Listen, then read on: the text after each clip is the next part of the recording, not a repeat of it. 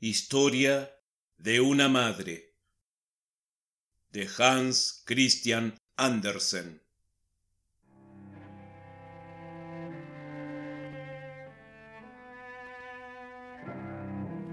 Estaba una madre sentada junto a la cuna de su hijito, muy afligida y angustiada, pues temía que el pequeño se muriera.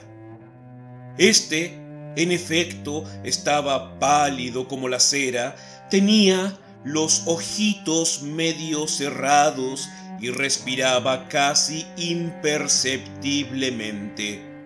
De vez en cuando, con una aspiración profunda, como un suspiro. La tristeza de la madre aumentaba por momentos al contemplar a la tierna criatura. Llamaron a la puerta y entró un hombre viejo y pobre, envuelto en un holgado cobertor que parecía una manta de caballo. Son mantas que calientan, pero él estaba helado. Se estaba en lo más crudo del invierno en la calle todo aparecía cubierto de hielo y nieve, y soplaba un viento cortante. Como el viejo tiritaba de frío y el niño se había quedado dormido, la madre se levantó y puso a calentar cerveza en un bote sobre la estufa para reanimar al anciano este se había sentado junto a la cuna y mecía al niño. La madre volvió a su lado y se estuvo contemplando al pequeño, que respiraba fatigosamente y levantaba la manita. ¿Crees que vivirá? El buen Dios no querrá quitármelo. El viejo, que era la muerte en persona, hizo un gesto extraño con la cabeza. Lo mismo podía ser afirmativo que negativo. La mujer bajó los ojos y las lágrimas rodaron por sus mejillas. Tenía la cabeza pesada, llevaba tres noches sin dormir y se quedó un momento como aletargada, pero volvió enseguida en sí, temblando de frío. ¿Qué es esto? gritó mirando en todas direcciones. El viejo se había marchado y la cuna estaba vacía. Se había llevado al niño. El reloj del rincón dejó oír un ruido sordo. La gran pesa de plomo cayó, rechinando hasta el suelo. ¡Paf! Y las agujas se detuvieron. La desolada madre salió corriendo a la calle en busca del hijo. En medio de la nieve había una mujer vestida con un largo ropaje negro que le dijo, La muerte estuvo en tu casa. Lo sé, pues la vi escapar con tu hijito volaba como el viento. Jamás devuelve lo que se lleva. dime por dónde se fue. Enséñame el camino y la alcanzaré. Conozco el camino, respondió la mujer vestida de negro. Pero antes de decírtelo, Tienes que cantarme todas las canciones con que meciste a tu pequeño. Me gustan, las oí muchas veces, pues soy la noche. He visto correr tus lágrimas mientras cantabas. Te las cantaré todas, todas. Pero no me detengas para que pueda alcanzarla y encontrar a mi hijo. Pero la noche permaneció muda e inmóvil, y la madre, retorciéndose las manos, cantó y lloró, y fueron muchas las canciones, pero fueron aún más las lágrimas. Entonces dijo la noche, Ve hacia la derecha por el tenebroso bosque de abetos. En él vi desaparecer a la muerte con el niño. Muy adentro del bosque se bifurcaba el camino y la mujer no sabía por dónde tomar. Se levantaba allí un zarzal, sin hojas ni flores, pues era invierno, y las ramas estaban cubiertas de nieve y hielo. ¿No has visto pasar a la muerte con mi hijito? Sí, pero no te diré el camino que tomó si antes no me calientas apretándome contra tu pecho. respondió el zarzal. Me muero de frío y mis ramas están heladas. Y ella estrechó el zarzal contra su pecho, apretándolo para calentarlo bien, y las espinas se le clavaron en la carne, y la sangre le fluyó a grandes gotas. Pero del zarzal brotaron frescas hojas y bellas flores en la noche invernal. Tal era el ardor con que la acongojada madre lo había estrechado contra su corazón. Y la planta le indicó el camino que debía seguir. Llegó a un gran lago en el que no se veía ninguna embarcación. No estaba bastante helado para sostener su peso, ni era tampoco bastante somero como para poder vadearlo, y sin embargo, no tenía más remedio que cruzarlo si quería encontrar a su hijo. Se echó entonces al suelo, dispuesta a beberse toda el agua. Pero, ¿qué criatura humana sería capaz de ello? Mas, la angustiada madre no perdía la esperanza de que sucediera un milagro. No, no lo conseguirás, dijo el lago. Mejor será que hagamos un trato. Soy aficionado a coleccionar perlas y tus ojos son las dos perlas más puras que jamás he visto.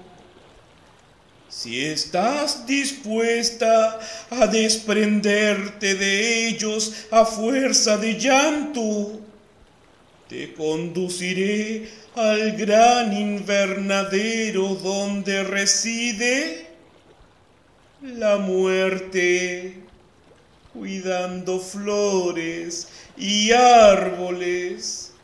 Cada uno de ellos es una vida humana. ¡Ay! ¡Ay! que no diera yo por llegar donde está mi niño? exclamó la pobre madre, y se echó a llorar con más desconsuelo aún, y sus ojos se le desprendieron y cayeron al fondo del lago, donde quedaron convertidos en preciosísimas perlas. El lago la levantó como en un columpio y de un solo impulso la situó en la orilla opuesta. Se levantaba allí un gran edificio, cuya fachada tenía más de una milla de largo. No podía distinguirse bien si era una montaña con sus bosques y cuevas o si era obra de albañilería. Y menos lo podía averiguar la pobre madre que había perdido los ojos a fuerza de llorar. ¿Dónde encontraré a la muerte que se marchó con mi hijito? No ha llegado todavía dijo la vieja sepulturera que cuida del gran invernadero de la muerte. ¿Quién te ha ayudado a encontrar este lugar? El buen Dios me ha ayudado. Es misericordioso y tú lo serás también. ¿Dónde puedo encontrar a mi hijo? Lo ignoro y veo que eres ciega. Esta noche se han marchitado muchos árboles y flores. No tardará en venir la muerte a trasplantarlos. Ya sabrás que cada persona tiene su propio árbol de la vida o su flor, según su naturaleza. Parecen plantas corrientes, pero en ellas palpita un corazón. El corazón de un niño puede también latir. Atiende. Tal vez reconozcas el latido de tu hijo. Pero, ¿qué me darás si te digo lo que debes hacer todavía? Nada me queda para darte dijo la afligida madre. Pero iré por ti hasta el fin del mundo. Nada hay allí que me interese, respondió la mujer. Pero puedes cederme tu larga cabellera negra. Bien sabes que es hermosa y me gusta. A cambio te daré yo la mía que es blanca, pero también te servirá. ¿Nada más? dijo la madre. Tómala, tómala, enhorabuena. Dio a la vieja su hermoso cabello y se quedó con el suyo, blanco como la nieve. Entraron entonces en el gran invernadero de la muerte donde crecían árboles y flores en maravillosa mezcolanza. Había preciosos jacintos bajo campanas de cristal y grandes peonías fuertes como árboles. Y había también plantas acuáticas, algunas lozanas, otras enfermizas. Serpientes de agua las rodeaban y cangrejos negros se agarraban a sus tallos. Crecían soberbias palmeras, robles y plátanos, y no faltaba el perejil ni tampoco el tomillo. Cada árbol y cada flor tenía su nombre. Cada uno era una vida humana. La persona vivía aún, esté en la China, esté en Groenlandia o en cualquier otra parte del mundo. Había grandes árboles plantados en macetas tan pequeñas y angostas que parecían a punto de estallar. En cambio, se veían míseras florecillas cubiertas de musgo todo alrededor. La desolada madre fue inclinándose sobre las plantas más diminutas, oyendo el latido del corazón humano que había en cada una. Y entre millones reconoció el de su hijo. ¡Es este! exclamó, alargando la mano hacia una pequeña flor azul de azafrán que colgaba de un lado, gravemente enferma. No toques la flor, dijo la vieja. Quédate aquí y cuando la muerte llegue, pues la estoy esperando de un momento a otro, no dejes que arranque la planta. Amenázala con hacer tú lo mismo con otras y entonces tendrá miedo. Es responsable de ellas ante Dios. Sin su permiso no debe arrancarse ninguna. De pronto se sintió en el recinto un frío glacial y la madre, ciega, comprendió que entraba la muerte. ¿Cómo encontraste el camino hasta aquí? Preguntó la muerte. ¿Cómo pudiste llegar antes que yo? Soy madre.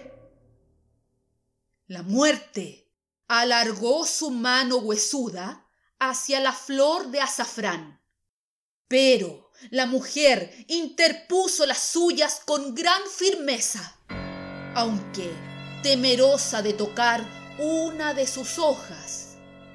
La muerte sopló sobre sus manos y ella sintió que su soplo era más frío que el del viento polar. Y sus manos se dieron y cayeron inertes Nada podrás contra mí. Pero sí lo puede el buen Dios. Yo hago solo su voluntad. Soy su jardinero. Tomo todos sus árboles y flores y los trasplanto al jardín del paraíso, en la tierra desconocida y tú no sabes cómo es y lo que en el jardín ocurre. Y ni yo puedo decírtelo. Devuélveme a mi hijo, rogó la madre, prorrumpiendo en llanto. Bruscamente puso las manos sobre dos hermosas flores y gritó a la muerte. ¡Las arrancaré todas! Pues estoy desesperada. ¡No las toques! Dices que eres desgraciada y pretendes hacer a otra madre tan desdichada como tú. ¿Otra madre? dijo la pobre mujer soltando las flores. Eh, ¿Quién es esa madre? Ahí tienes tus ojos. Los he sacado del lago. Brillaban tanto. No sabía que eran los tuyos. Tómalos. Son más claros que antes. Mira luego en el profundo pozo que está a tu lado. Te diré los nombres de las dos flores que querías arrancar y verás todo su porvenir, todo el curso de su vida. Mira lo que estuviste a punto de destruir. Miró ella al fondo del pozo Y era una delicia ver cómo una de las flores era una bendición para el mundo. Ver cuánta felicidad y ventura esparcía a su alrededor. La vida de la otra era, en cambio, tristeza y miseria, dolor y privaciones. Las dos son lo que Dios ha dispuesto. ¿Cuál es la flor de la desgracia y cuál la de la aventura? Esto no te lo diré. Solo sabrás que una de ellas era la de tu hijo. Has visto el destino que estaba reservado a tu propio hijo, su porvenir en el mundo. ¿Cuál de las dos era mi hijo? Dímelo. Sácame de la incertidumbre. Pero si es el desgraciado, líbralo de la miseria. Llévatelo antes. Llévatelo al reino de Dios. Olvídate de mis lágrimas. Olvídate de mis súplicas y de todo lo que dije e hice. No te comprendo.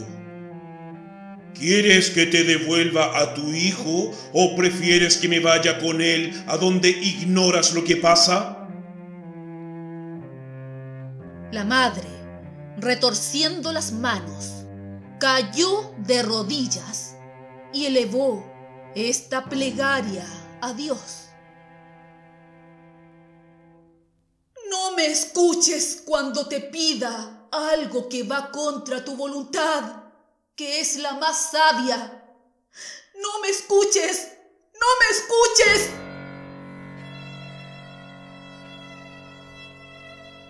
Y dejó caer la cabeza sobre el pecho, mientras la muerte se alejaba con el niño hacia el mundo desconocido.